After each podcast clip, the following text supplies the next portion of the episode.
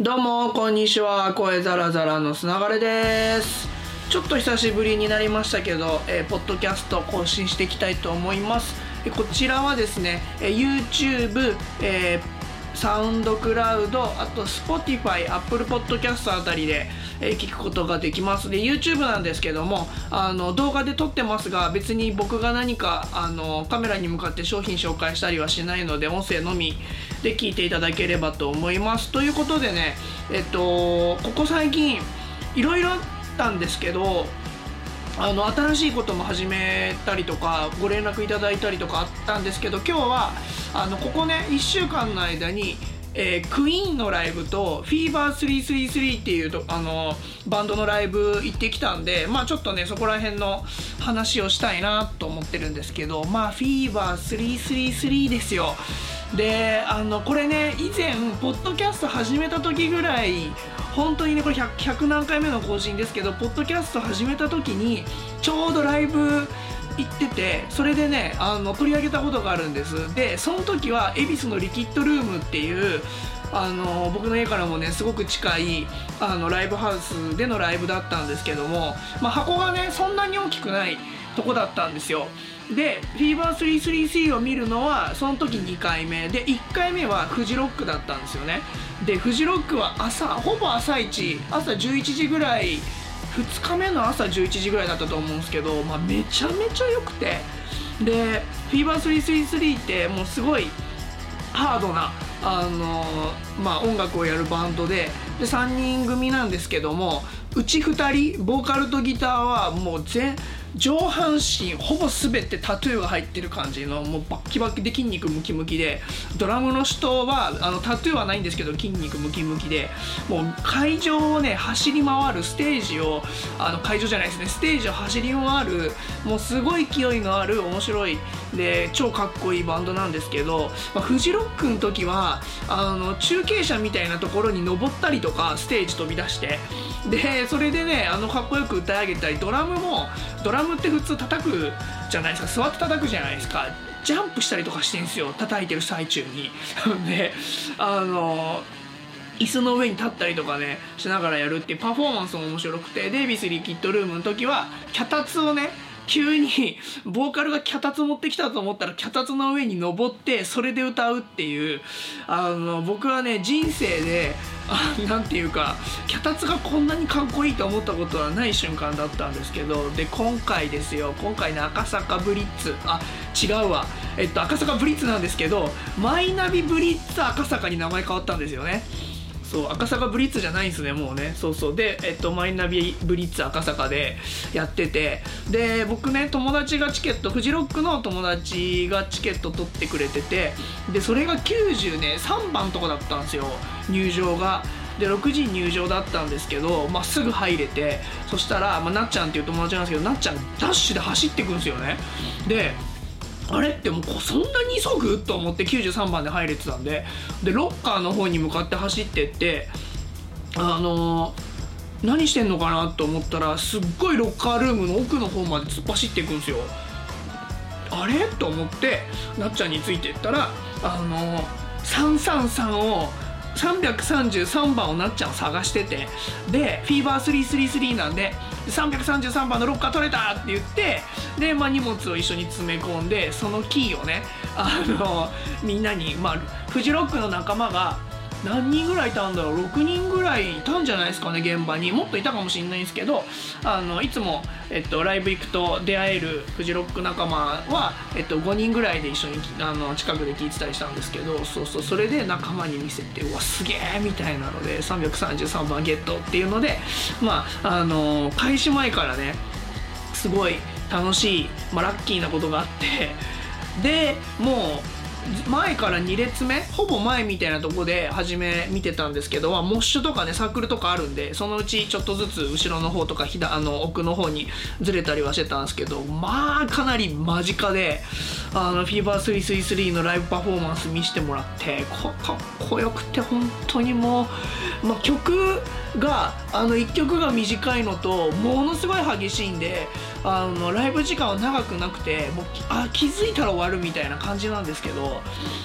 いやぜひねあの音源もね聞いてもらいたいんですけどライブにも行ってもらいたいバンドで「フィーバー333めっちゃ良かったで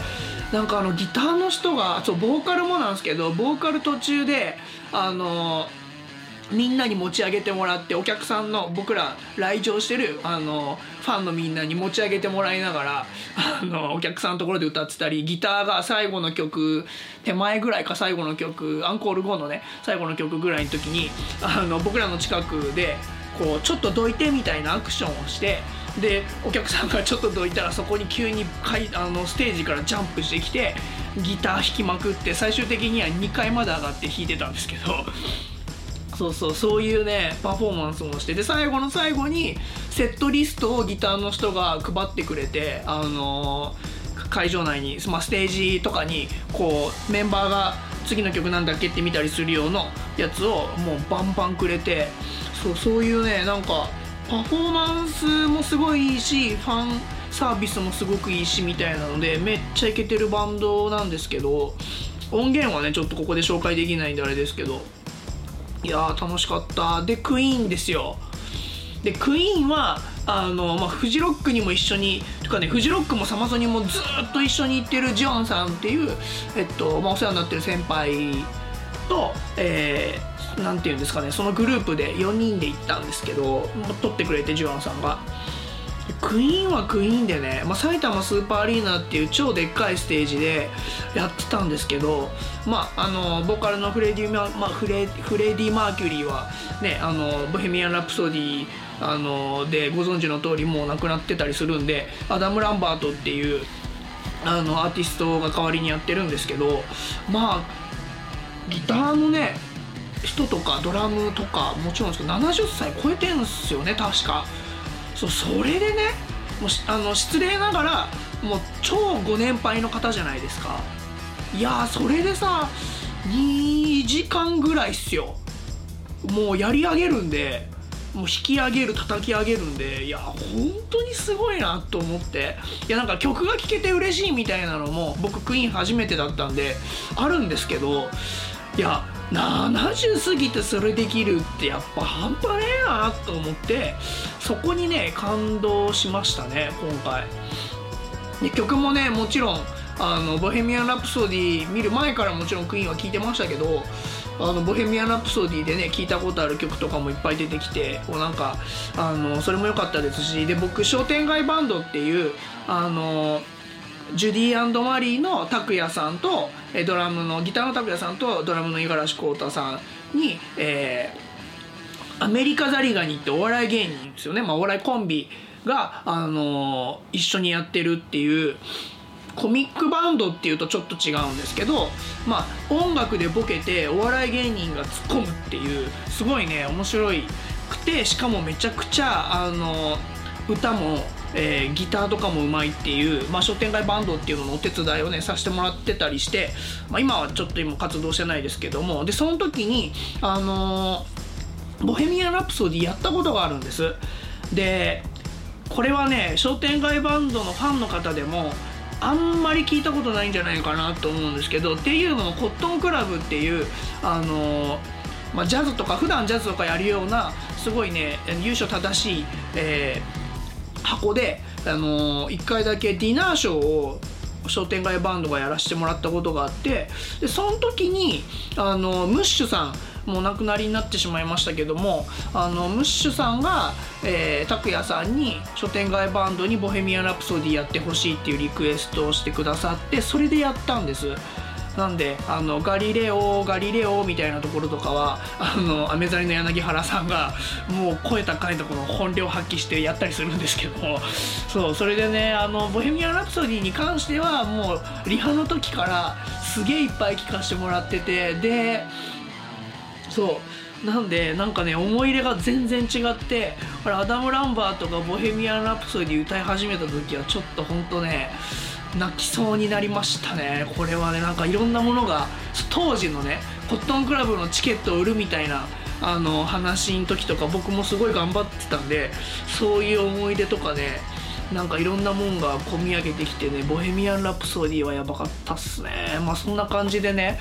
まあ、クイーンも、えー、すごい楽しかったですし、まあ、フィーバー333もすげえ楽しくて気づけば1月2回ライブに行ったんだなと思って。で3月はね僕グリーンで2日間行くでしょ？でえっとその後にあるえっとのスリップノットのフェスも行くでしょ？これももしかしたら2日間だったかもしれないなチケット。でダウンロードフェスっていうあのまた別のフェスが3月またあるんですけどそれに行くかどうか今ちょっと悩んでてみたいな感じで3月もねいっぱいありますしね。でビリー・アイリッシュは先行チケットが無事取れたんでビリビリビリー・アイリッシュ行くでしょ？ケミカルブラザーズも行くでしょ？って感じで結構ねあの今年もいっぱいライブに行けそうな雰囲気で楽しみなことがねでケミカルなんてすげえ年末だったと思うんで最近チケット売ってんのに2020年の後半かなり後半の後半にライブやるはずなんでそうそう後半までねあの楽しみがずっと続くっていう感じでいいなと思ってます。ということでねまあ今日はあの音楽ライブをねいっぱい行ってきました。で2月ライブ行くのかな？僕何のチケット取ってるかとかがねあんま実は覚えてなくてまあチケット発売って結構前にやったりするんでそうそうそれでね2月はライブに行くのかどうか分かんないんですけど行けたらあの行ってると思います。はい。